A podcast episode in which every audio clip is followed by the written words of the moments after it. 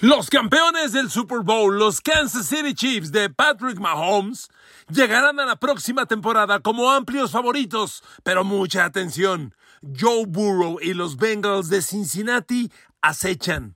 Un equipo entero con un gran draft que se acerca peligrosamente. Y le informo, Lamar Jackson y los Baltimore Ravens se han trepado ya sobre Josh Allen y los Buffalo Bills que cada día me preocupan más. Queridos amigos, bienvenidos a mi podcast. Un saludo, un abrazo con cariño, con agradecimiento. Martes de podcast. Gracias por estar aquí en Spotify, Google, Amazon, YouTube, eh, todas las plataformas. Gracias por estar aquí. Feliz de estar a su lado. Ayer chequé los chartables del de, ranking de podcast y ahí estamos, ¿eh?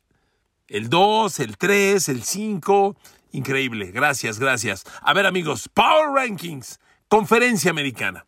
El campeón es Kansas City y le voy a decir una cosa, Kansas City va a llegar a la próxima temporada más fuerte que la pasada. Porque el equipo de la 2022, no me canso de decirlo, era un equipo ordinario. Excepto en la posición de coreback, donde está el genio Patrick Mahomes, que literalmente convierte las piedras en pan abre los mares y hace que Kansas navegue donde nadie lo ve posible. Miren amigos, yo creo que esta es la última vez que se los digo. Queridos amigos, yo reviso los números de los Chiefs. ¿Cómo pueden los dos receptores titulares del equipo campeón del Super Bowl tener Juju Smith-Schuster tres recepciones de touchdown en todo el año y Márquez Valdés Scantling dos recepciones de touchdown y ganaron el Super Bowl? Mahomes convierte las piedras en pan. Abre los mares. Hizo magia. Este equipo es tan grande como Mahomes. Y el año entrante van a llegar fortalecidos. Pero, pero queridos amigos, Kansas City sabe perfectamente que ahí viene Cincinnati. Ahí viene Joe Burrow. Si Kansas es el mejor equipo, no hay duda. En la americana, Cincinnati es el más cercano y caminan muy bien porque hicieron otro gran draft. Y como le decía en mi teaser, le tengo noticias. Los Ravens se han trepado sobre Buffalo. ¿Y sabe por qué? Vea lo rápido que pueden cambiar las cosas. Hace solamente tres semanas, Lamar Jackson estaba enojado, sin contrato, un futuro incierto y los, los Ravens carecían de suficiente arsenal ofensivo. Hoy yo volteo a ver a Baltimore y todo es positivo. Lamar tiene nuevo contrato. Le gustó. Tiene el dinero que quería. Está contento. Tiene un nuevo playmaker. Safe, Flowers, el gran receptor novato de Boston College. Está además OBJ. El equipo está sano. Otro buen draft. ¡Ey! Los Ravens hicieron todo bien y Lamar Jackson empieza a hablar en la orientación que todos queríamos, como un coreback pasador. Le preguntaron qué espera de la próxima temporada con los receptores que tiene y Lamar Jackson dijo, creo que voy a lanzar 6 mil yardas. Claro, es un tono figurado, nadie en la historia ha lanzado 6 mil, pero está diciéndonos voy a lanzar el balón y eso es lo que necesita Lamar y los Ravens. Entonces es una gran señal y de los Bills ahora contextualizo, el equipo me parece que dejó ir un gran año, que Josh Allen empieza a acumular dudas y que no tuvieron una buena primavera. Entre la agencia libre y el draft, a mí no me convence lo que hizo Bills. A ver, comencemos. Amigos, los Chiefs han hecho ajustes pequeños, pero muy congruentes. A ver, dejaron ir otra vez cada que llega Kansas City al Super Bowl, transcurrido el Super Bowl, dejan ir sus tackles ofensivos. Otra vez Kansas dejó ir los dos tackles ofensivos de la temporada pasada. Los dos. Y la renovación no es tan fácil. Le quitaron a, Jacksonville un gran tackle ofensivo novato, Joan Taylor, de 24 años, y, lo, lo trajeron para moverlo en el depth chart de hoy aparece como el tackle derecho. Yo pensé que lo iban a usar de izquierdo. Inesperadamente, el tackle izquierdo que ha firmado Kansas es Donovan Smith, que fue el tackle ofensivo izquierdo de Tom Brady en Tampa Bay. Un tackle izquierdo muy average, ¿eh? muy normalito. Digo, me sorprende esto por lo siguiente. Kansas City dejó ir a Orlando Brown el tackle izquierdo con el que ganó el pasado Super Bowl, que tuvo una estupenda temporada, lo dejó ir y ahora está en Cincinnati. ¿Y reemplazas a Orlando Brown por Donovan Smith? A ver, eso a mí no me gustó, ¿eh? Nada. Pero bueno, ahí está la renovación de tackles. Y porque además, la única vez que hemos visto caer a Mahomes fue por estas broncas de línea ofensiva. No le estoy diciendo que se cae la línea de Kansas, no, se ve sólida. Pero la renovación de tackles, pues no me gusta del lado de Donovan Smith. Para empezar, yo pensé que Joan Taylor iba a llegar de tackle izquierdo. Pero, pero no, lo pusieron de derecho, donde jugó, donde estaba en el Super Bowl Andrew Wiley que también lo perdieron en agencia libre y ahora reemplazan a Andrew Wiley con Jawan Taylor y el tackle izquierdo Donovan Smith. Eso a mí no me gusta, ¿ok? Bueno, dos, los novatos del draft. Kansas City tiene dos novatos muy interesantes. Félix Anudike Usomoa, el ala defensivo de Kansas State, segunda de draft, primera de draft, ese muchacho y el receptor abierto Rashid Rice. Ahí está la clave de la renovación de Kansas City, porque Rashid Rice tiene que impactar ver, ya le dije los números de los receptores de Kansas. Ok, ganó el Super Bowl, pero no puede seguir Kansas y Mahomes con esos receptores abiertos. Necesita un receptor uno lo que perdió en Tariq Hill. Me queda claro, Rashid Rice no va a ser el nuevo Tariq Hill, pero, pero necesita un receptor uno, que no lo fue Juju Smith-Schuster el año pasado, que no lo es hoy Márquez Valdez Scantlin, que dudo que lo vaya a ser que Darius Tony o Sky Moore, que jugaron el año pasado. Yo le creo más a Rashid Rice, novato de este año, que a Kadarius Tony y Sky Moore. Entonces, Rashid Rice tiene que impactar en Kansas City, sí o sí. Miren, Rashid Rice es un receptor interesante, es un muchacho de 1.88. Este, eh, eh, lo reclutó Kansas donde se esperaba, era como segunda o tercera ronda, pero fue un chavo que sin ser vaya, el, tamaño es, grande, pero no es demasiado grande ni demasiado rápido. Sin tener un físico espectacular, Rashid Rice sumó unos números increíbles. Fue titular tres años en los Mustangs de la Metodista del Sur. Y ojo, eh, la temporada pasada, 1.344 yardas en 96 recepciones. 14 touch, perdón, 10 touchdowns, 14 yardas por recepción. Temporada 2021, otras 682 yardas y otros 9 touchdowns. Si sumamos las tres temporadas que Rashid Rice fue titular en la Metodista, ojo, 2.600 yardas en recepciones, en tres temporadas. 2.600 yardas y 24 recepciones de touchdown en tres años. Los últimos dos años, 19 recepciones de touchdown y 2.000 yardas por aire. Oiga, son muy buenos números. Este chavo es productivo, tiene que impactar. ¿Y sabe quién lo escogió? Personalmente, Patrick Mahomes. Entonces, me gusta. Me gusta mucho lo que ocurre con Rashid Rice, pero sí me preocupa el tema de los tackles. Vamos a ver cómo se desarrolla. Pero miren amigos, con Mahomes ahí, las cosas en Kansas van a caminar bien. Es el número uno de mi Power Rankings de la americana y de la liga, sin duda. Pero Cincinnati está cerca. A ver amigos, empecemos por recordar que Joe Burrow ha jugado cuatro veces contra Patrick Mahomes y le ha ganado tres. La primera que perdió fue la del año pasado, la del playoff, el 23-20. Y ojo, fue una derrota que no dudo, reconozco, jugó mejor, jugó mejor Mahomes que Joe Burrow, pero en realidad quien ganó este partido, quien le ganó a Joe Burrow, fue la línea frontal de Kansas, que hizo pedazos a la línea frontal de Cincinnati, que otra vez estaba destrozada, llena de lesiones, capturaron a Burrow cinco veces, le pegaron otras seis, lo hicieron pedazos y así era imposible ejecutar. Pero Joe Burrow tiene tres ganados, un perdido contra Patrick Mahomes. Si alguien le juega bien a Mahomes, es Joe. Y los Bengals tienen un verano muy interesante. El draft, el draft debe tener varios jugadores de impacto inmediato.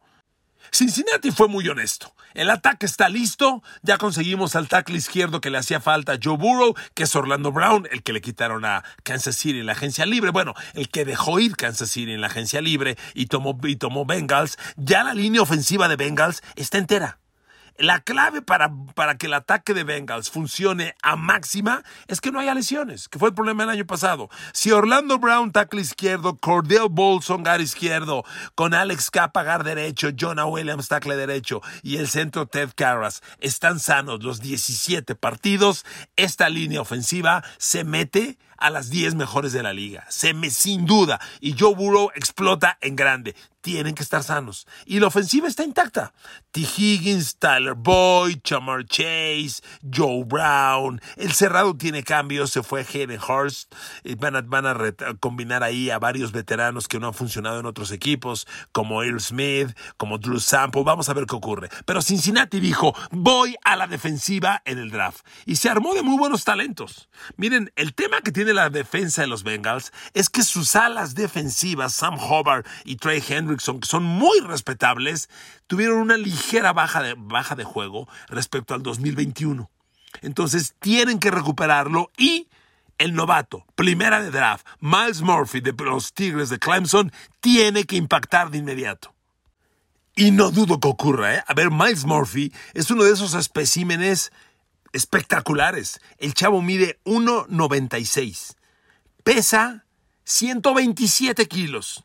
Tuvo 15 capturas de coreback las últimas dos temporadas. Va a entrar a jugar de rotación con Hendrickson y Hobart. Cincinnati tiene que ser mucho más potente para atacar corebacks, no lo dudo. Y aquí está la clave para ello. Aquí está la clave, Miles Murphy. Pero ellos también necesitan que la segunda draft, el corner DJ Turner, también impacte. Porque el perímetro de Cincinnati está cambiando sus dos safeties. Se fue Jesse Bates, el gran safety se fue. Desde el año pasado lo prevían. Por eso la primera de draft del año pues, pasado fue Daxton Hill, que ahora debe ser titular.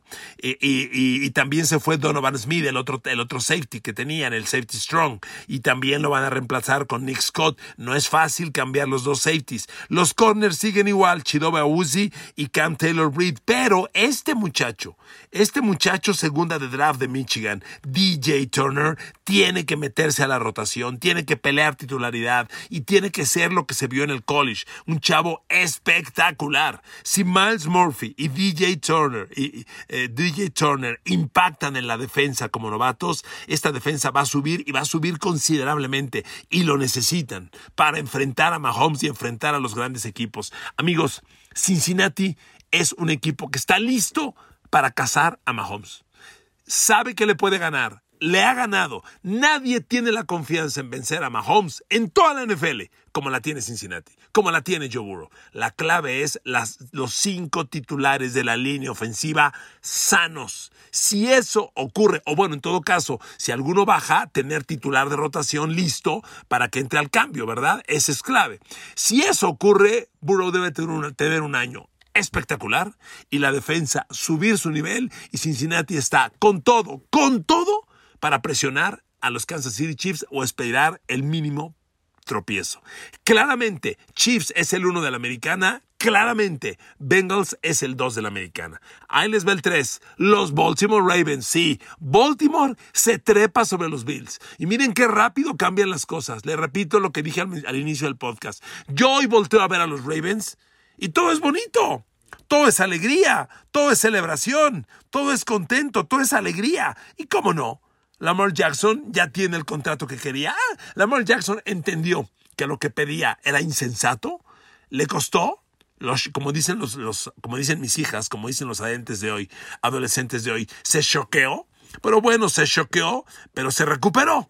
¿Entendió? Hombre, le dieron 185 millones de dólares garantizados y 256 millones en total.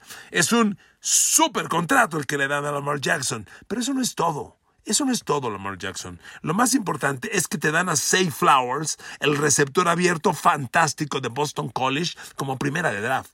Es auténticamente una flecha, Say Flowers. Y ahora vas a tener a OBJ y Say Flowers de un lado, a Mark Andrews, el tremendo cerrado, del otro lado, a J.K. Dobbins listo para salir en paso, en pase, y a Rashad Bateman, el otro receptor del otro lado. Amigos, con este grupo de abiertos y con la línea ofensiva de Ravens, Ravens tiene mejor línea ofensiva que Kansas y que Cincinnati. Y eso vale mucho, porque Ravens es un equipo corredor. Y para correr el balón necesitas línea. Ravens la tiene y además la tiene para proteger a Lamar. Un Lamar Jackson que yo leo por sus primeras declaraciones está entendiendo que tiene que llegar a lanzar el balón. Que la carrera personal es un recurso eventual, emergente, ocasional, no una estrategia de juego. Si eso ocurre con estas armas, aguas. Porque le voy a decir una cosa, los Ravens tienen una defensa con todo y que perdieron a Calais Campbell y no es una baja fácil de reemplazar, amigos, la defensa de los Ravens es una barbaridad. John Harbaugh consistentemente alinea 11 defensivos, ¿qué digo buenos? Bestiales. Son un equipo agresivo, violento, lastima y gana y tienen todas las áreas cubiertas. Ese fue Marcus Peters, el corner. Me gusta que lo reemplacen por Rock Yassin, este amigo que no funcionó en los Raiders el año pasado. Ha tenido buenos números. Me gusta que llegue a los Ravens. Y del otro lado, Marlon Humphrey es una maravilla de corner. Cal Hamilton, el safety el año pasado, el novato en Notre Dame. Primera de draft, el mejor safety novato el año pasado. ¿Qué me dice de la pareja de linebackers interiores? Roquan Smith y Patrick Quinn. No hay en la N FL, un grupo de linebackers interiores mejor que estos dos. Con ese par, nadie le corre el balón a los Ravens. Nadie. Me queda claro, se fue Calais Campbell. El gran reto va a ser que Justin Maduike eh, tome ese nivel y juegue en su lugar. Que no lo dudo, llevan tres años trabajándolo. Amigos, este equipo está enterísimo. Además, el draft que hicieron es interesante porque si bien Parece que el equipo ya está armado. La rotación a la que se van a meter los dos linebackers que tomaron en tercera y cuarta ronda de draft, Trenton Simpson de Clemson, un linebacker interior que competía para el mejor linebacker central del draft pasado. Él sabe que va a competir con Patrick Quinn, quien probablemente esté jugando su última temporada en Ravens. Ahí va a entrar en rotación Trenton Simpson. Y luego Tavius Robinson, un linebacker exterior que se va a meter a competir para atacar al coreback. Amigos, Ravens está armado. Si usted me dice hoy, ¿cuál es la debilidad de Ravens? Le digo una cosa, me cuesta trabajo encontrar un, hueco. De veras, este equipo lo tiene todo. Y sobre todo, tiene un Lamar Jackson contento, que es lo más importante. ¿Por qué lo pongo encima de los, Ravens, de los Bills? A ver. Porque Josh Allen ya está entrando a un escenario que a mí me parece preocupante. A ver amigos, Josh Allen viene de lanzar 14 intercepciones. En temporada regular fue el coreback más interceptado de la temporada pasada. Pero el peor dato no es ese. El peor dato es que si tú sumas las últimas dos temporadas, la 2022 y la 2021, Josh Allen es el coreback más interceptado en la NFL. Más que Dak Prescott. Más que Trevor Lawrence de, de Jacksonville, que hace dos años era pero terrible, porque los Jaguars no caminaban. El año pasado mejoró, pero hace dos años era terrible. Bueno, pues Josh Allen tiene peores números. Trae 29 intercepciones en los últimos 34 partidos. ¡Ojo! Casi una intercepción por juego. Eso no es malo, es terrible. Y otro tema, los Bills se les está cayendo la línea ofensiva. Y en el draft, aunque sí hubo refuerzos, el, el, segunda de draft, Osiris Torrance de Florida, yo lo tenía en mis reportes, el mejor guard del draft en algunos de ellos. Ojalá juegue de inmediato e impacte en los Bills porque lo necesitan. La línea ofensiva de los Bills, fíjese el dato que le voy a dar. En los últimos 10 partidos, incluidos los playoffs, la línea ofensiva de los Bills permitió 33 capturas de coreback en los últimos 10 partidos. Nada más, ante Miami, en el playoff, permitieron 7. Miami, ¿eh? Miami. No le estoy hablando de, de Von Miller, Aaron Donald, Miles Garrett, no, Miami. Siete capturas de coreback. La línea ofensiva de los Bills se está cayendo. Josh Allen trae un problema que ya me parece preocupante de intercepciones. Otro tema, el grupo de receptores, que el año pasado era Stephon Diggs, Gabriel Davis, Isaiah McKenzie. McKenzie no funcionó, se va del equipo, se quedan Diggs y Davis. Diggs es el fenómeno. Davis no dio el paso a la elite que el año pasado se esperaba. Vamos a ver si lo da este año. Y el tercer receptor que reemplaza a McKenzie es Khalil Shakir, un novato del año pasado. de, Boise State, que yo no lo vi nada espectacular. Y ojo, en el draft no vienen nuevos receptores para Bills. Yo veo preocupante el grupo de receptores de Bills. No les veo como, vaya, suficientes receptores playmakers. No los veo. Es Stephon Diggs y ya. Aquí la clave en la ofensiva de los Bills es que el cerrado Dalton Kincaid impacte de inmediato. Yo no dudo que Bills utilice recurrentemente formación de doble ala cerrada con Dawson Knox y Dalton Kincaid. Esa dupla, recuerden, cuando Nueva Inglaterra hace 10 años tenía a Robert Gronkowski y a Aaron Hernández. La formación de doble ala cerrada casi nadie lo ocupa porque es muy difícil encontrar dos fenómenos. Este Dalton Kincaid que se llevó Bills es eje de la próxima temporada. Es el mejor ala cerrada receptor de todo el draft tiene que impactar. Él y Dawson Knox van a ser bien difíciles de cubrir. Con Stephon Diggs, ahí está el trío. Si bien no hay receptor 2, receptor abierto 2, ni receptor abierto 3 en Bills, lo que sí hay es una dupla de alas cerradas. Ahí está la clave. Y que James Cook, el corredor novato el año pasado de Georgia, explote como el corredor receptor que ellos esperan que ocurra y que no fue la temporada pasada. Pero veo muchos asegúnes. Y por supuesto, la defensa que necesita Von Miller sano. Von Miller está entrando a la etapa final de su carrera y cuando eso ocurre vienen las lesiones y el año pasado se lesionó en la etapa más importante de la temporada. Eso no puede ocurrir. Los Bills siguen siendo un equipo poderoso. Para mí, desperdiciaron la temporada pasada. Eran equipo de Super Bowl. Lo dejaron ir. Y este año yo no los veo tan fuertes como el año pasado. Por eso para mí son cuatro en la conferencia americana. Y el quinto, amigos, es Miami. Porque yo, primero, creo que Diosito nos va a ayudar y Tua Tagovailoa va a tener 17 partidos sano, sin lesiones y sin conmociones. Y si eso ocurre, Miami es elite. Cuando Tua estuvo en el campo de juego, Miami le compitió a todo y a todos. Bueno, ahí les ve el, el dato. Tua Tagovailoa terminó con el mejor rating en la NFL. Mejor que Patrick Mahomes. Claro, no aplica porque no jugó los 17 partidos terminó lesionado en la etapa más importante, pero sano fue el mejor rating de la liga. Y me queda claro, Miami no tiene la ala cerrada que debiera tener, los corredores son muy average, pero amigos, tienen a Tyreek Hill y Jalen Waddle. ¿Y saben qué? Ni Cincinnati con Jamar Chase, T. Higgins y Tyler Boyd tienen una dupla de receptores como estos dos de Miami. Jalen Waddle y Tyreek Hill son la mejor pareja de receptores en la liga pero fácil, ¿eh? Fácil. Y con Tua Aizano, Miami necesita que la defensa juegue a gran escala que Jalen, que Jalen Phillips, el, ala el, linebacker exterior, y Bradley Chubb sean la amenaza de corebacks que ellos esperan. Bueno, de hecho, Phillips tuvo 10 capturas el año pasado. Llega Jalen Ramsey como corner. Además, llega Cam Smith, el novato de, de South Carolina, primera de draft de ellos, que fue en segunda ronda. Cam Smith, llega Jalen Ramsey, llega, está Shabby Howard. Este perímetro tiene que ser elite, tiene que ser de lo mejor de la liga. Miami tiene equipo para competir en cosas grandes. La salud de Tua es la clave. Este equipo está para grandes cosas. Power Rankings de la conferencia americana. Kansas City en 1. Cincinnati en 2, cerca, muy cerca. Baltimore Ravens en 3 y amenazante.